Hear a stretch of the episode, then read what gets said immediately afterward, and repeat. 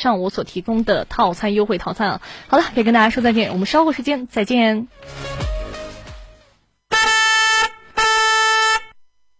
北京时间十三点整。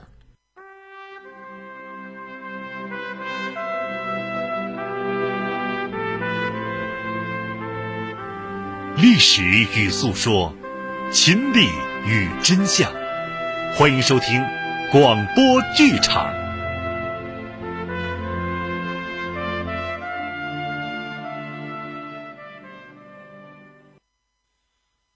龙泉传》十五回，书接上文。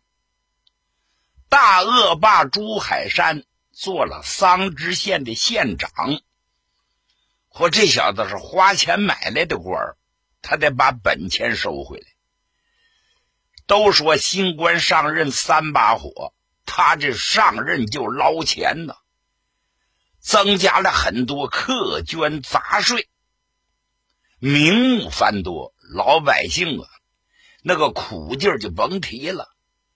尽管他收上来不少钱，他感到还不称心如意，怎么呢？他买这个县长花的钱太多了，现在这个本钱还没捞回来，因此他整日里是唉声叹气。他二老婆有点小聪明，看出丈夫的心思，就建议他：“我说当家的老爷，您何苦发愁啊？您是多聪明的一个人呢，开动开动脑筋，那挣钱的道那不多的是吗？”那你说，还有什么挣钱的道？哎，昨天晚上我睡不着啊，也替你发愁。我想起来啊，人们常说那几句话：“此山是我开，此树是我栽，要打此处过，留下买路财。”我说这句话对我的启发很大。胡扯！那是占山为王、落草为寇的山歌。对咱们有什么用？怎么没用啊？可以借鉴呢。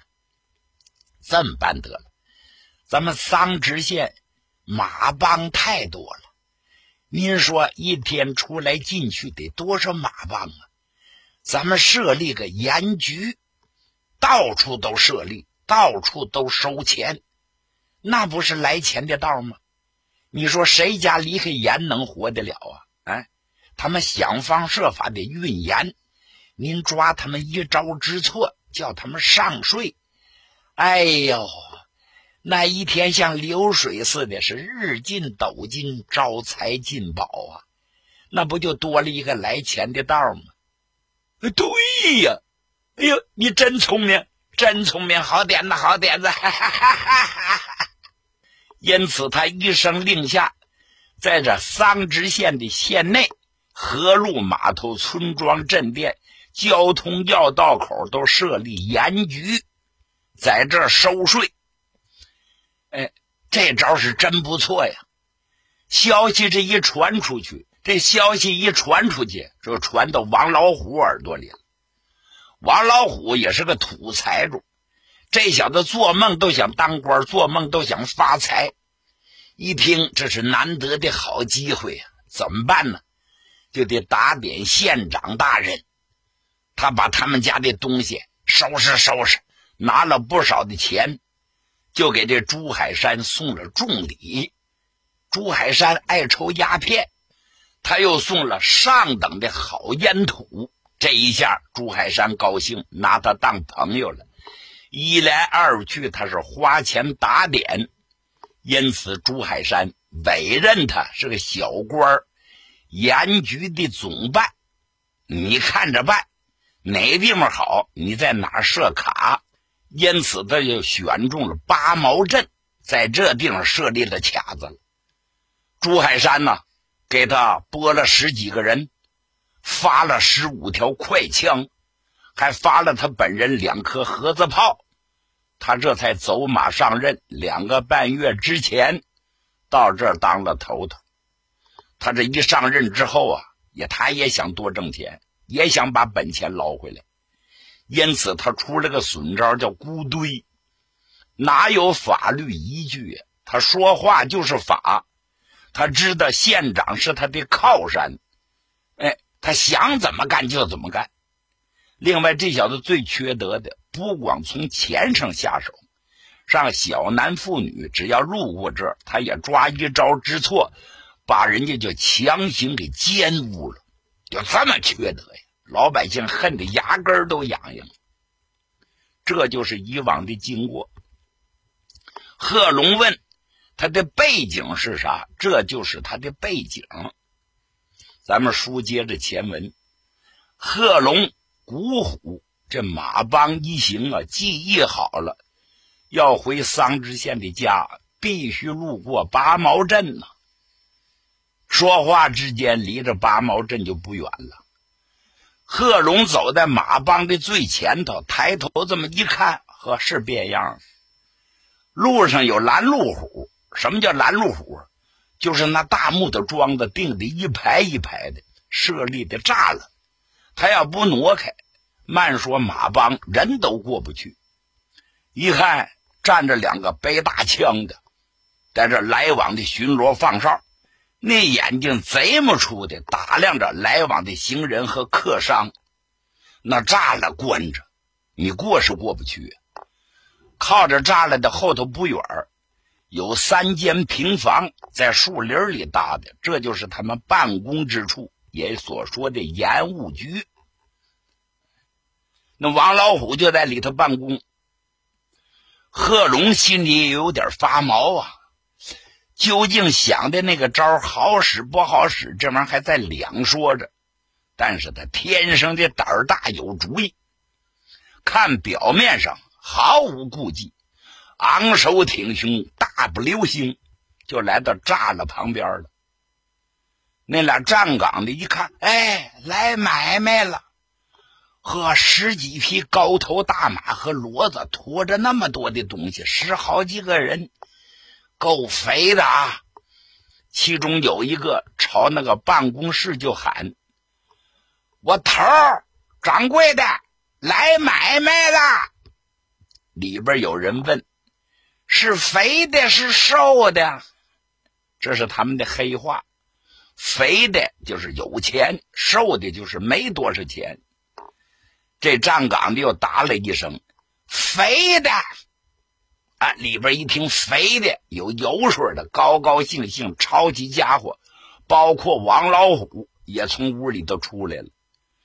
他摁了摁盒子枪，翻着母猪眼一看，够肥的，行，高高兴兴来到栅栏旁边再说，其中一个当兵的把枪摘下来，对着贺龙众人高声喝喊：“站住！站住！站住！别动！别动！别！”贺龙一笑：“我这位大哥，咋的了？光天化日之下，乾坤朗朗，我们犯法的不做，犯歹的不吃，拦我们干啥？我们要回家。废话。”睁开你那狗眼，你看看那牌子上写的是什么？对不起，我不认字儿啊，不认字儿啊！我给你念念：盐务局办公处，听懂了吗？你们这个马帮驮着盐没有？哎呀，回大哥的话，人离开盐都活不了，我们就是卖山货换回来的食盐。另外买了点应用的日用品，都在这骆驼垛子上头啊，这不就结了吗？上税你们懂吗？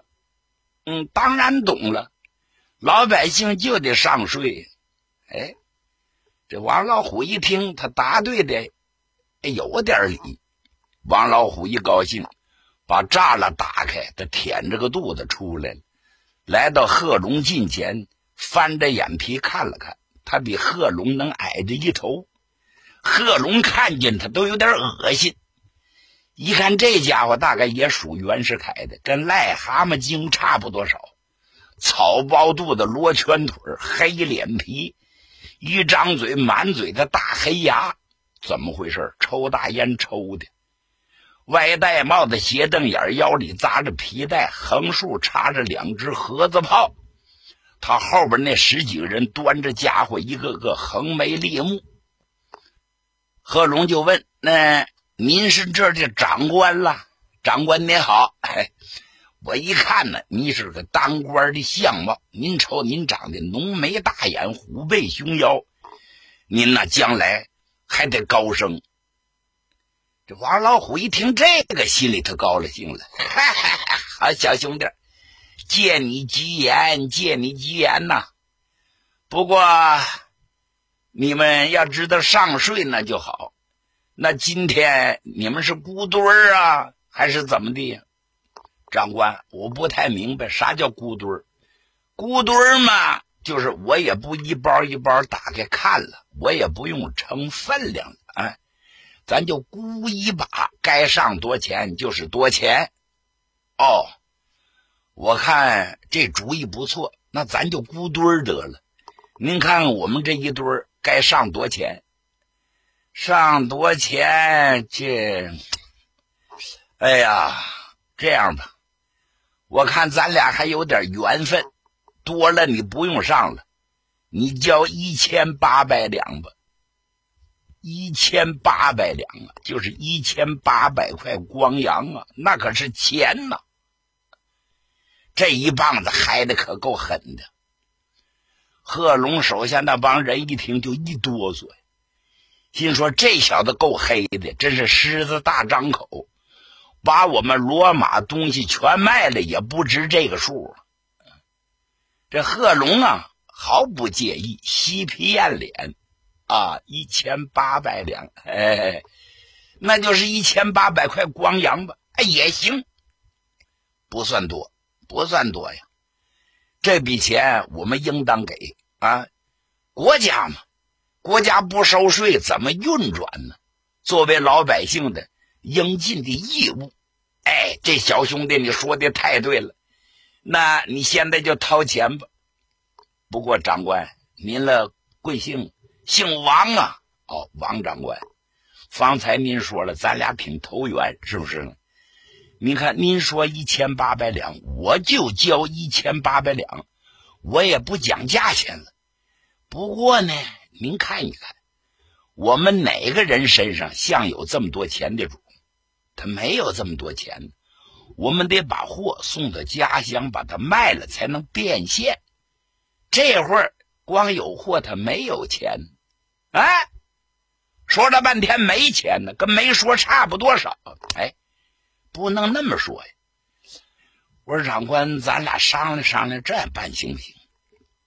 我先欠着。行不？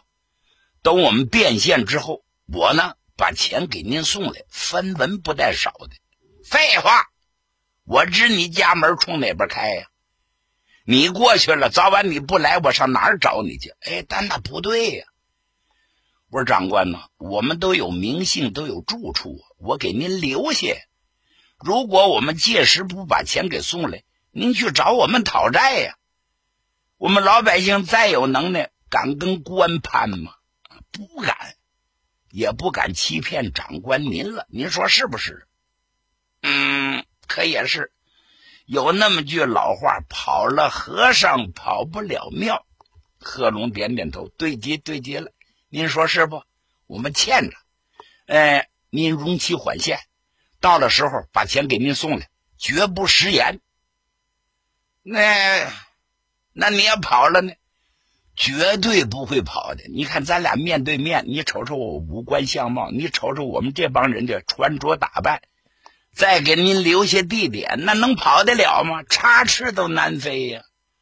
我们有天大的胆子，也不敢骗您呢。嗯，你说的可也是，我我考虑考虑啊。这王老虎回头跟手下一个小头商量，那小头也说：“我说长官。”就是把他们这货留下也卖不了多少钱，他要肯打欠条，那就说明他欠咱的，这一千八百两绝对少不了，那咱就容期缓现。嗯，行是吧？好，好，好，好，好，行，一言为定。今天我破例就允许你们先拖欠着，不过日子可不能长啊。我算算，嗯嗯，哎。今天正好是初一，到十五的时候，你们必须把钱得给我送到这局子里来，要送不来，可休怪我不客气，懂吗？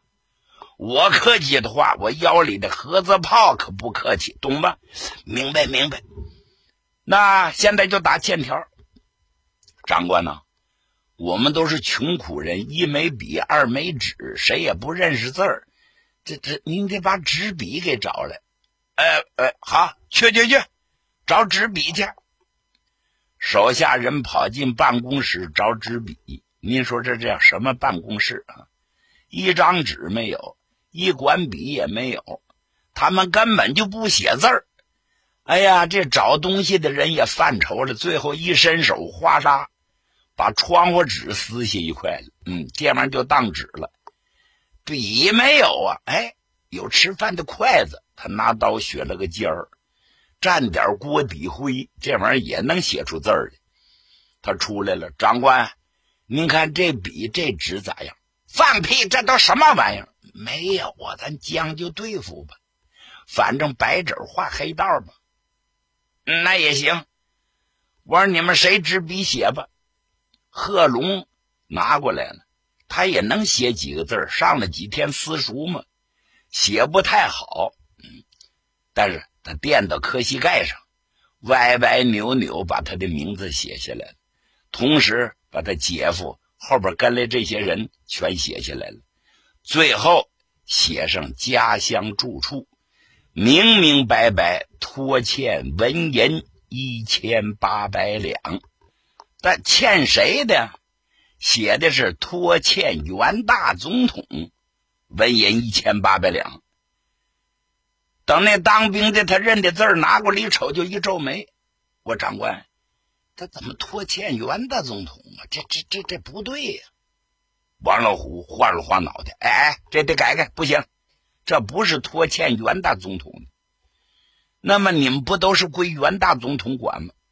是归他老人家管，但他老人家遥遥在北京呢，跟我是两回事儿这这事儿你得写我的名字。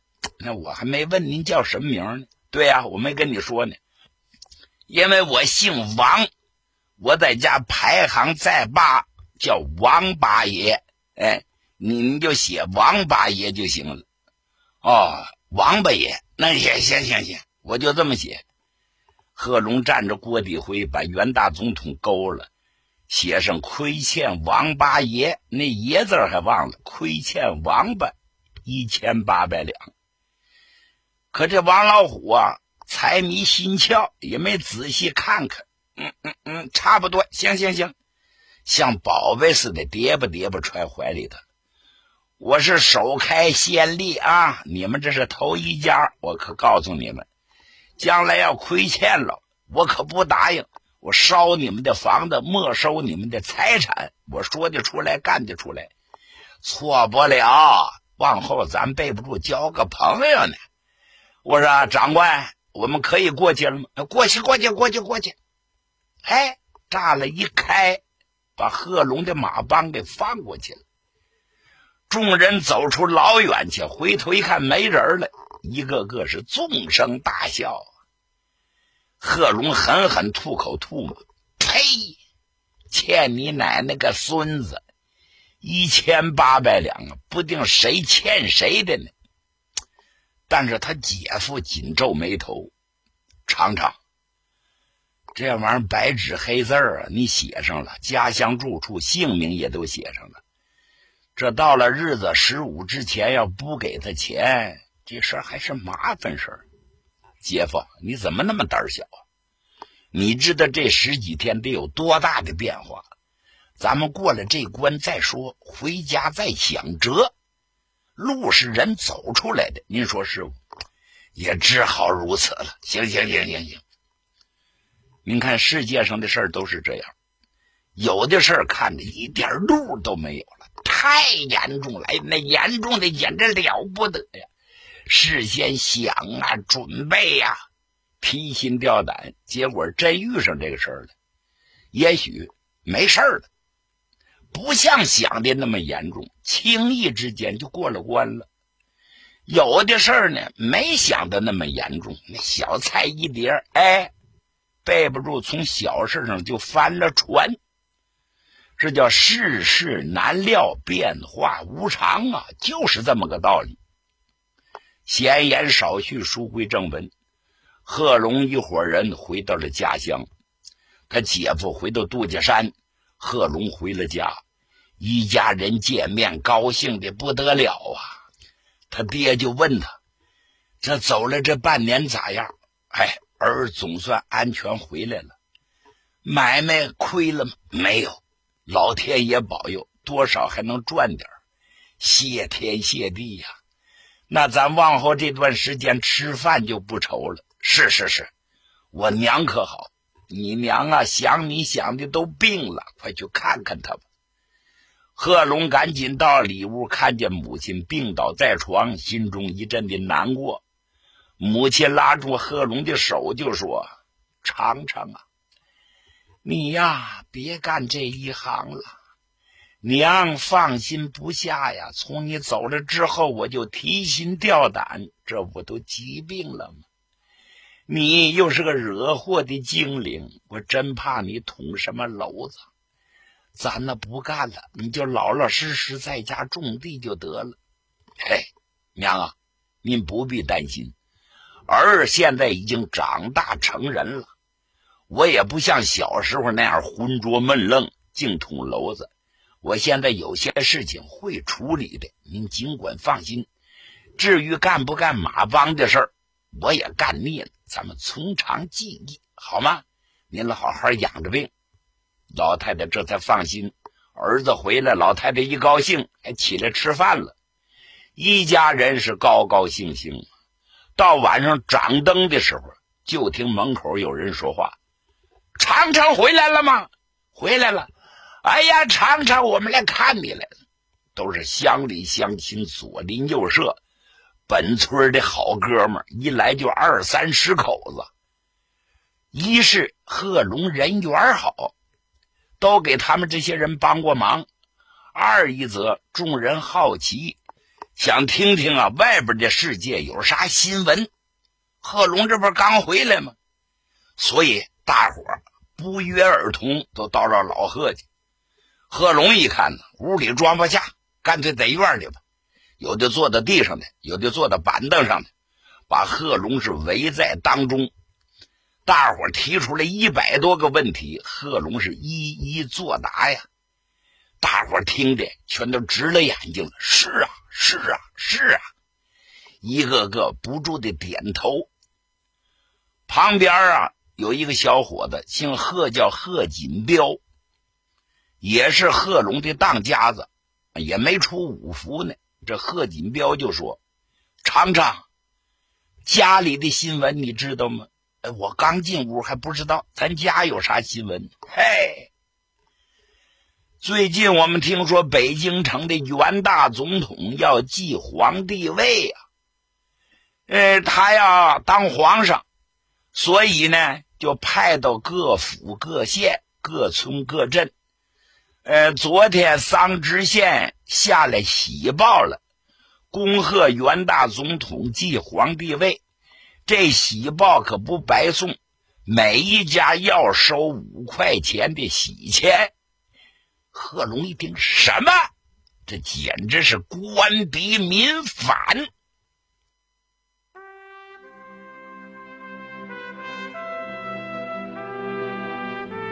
听众朋友，今天的广播剧场就为您播送到这里，欢迎您的收听，请您在明天的同一时间继续收听广播剧场。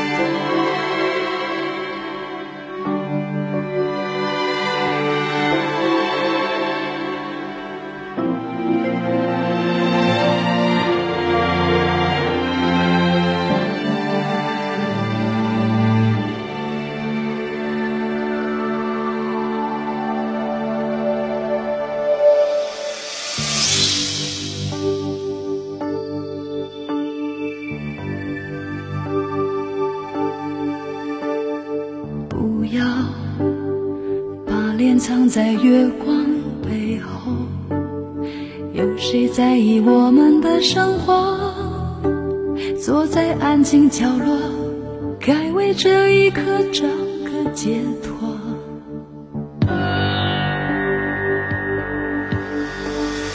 不要你眼里伪装的内疚，该是自己幸福的时候。静静的想一想，谁会追求刻意的温柔？你伤害了我，还一笑而过。你爱的贪婪，我爱的懦弱。眼泪流过，回忆是多余的，只怪自己爱你所有的错。你伤害了我，还一笑而过。你爱的。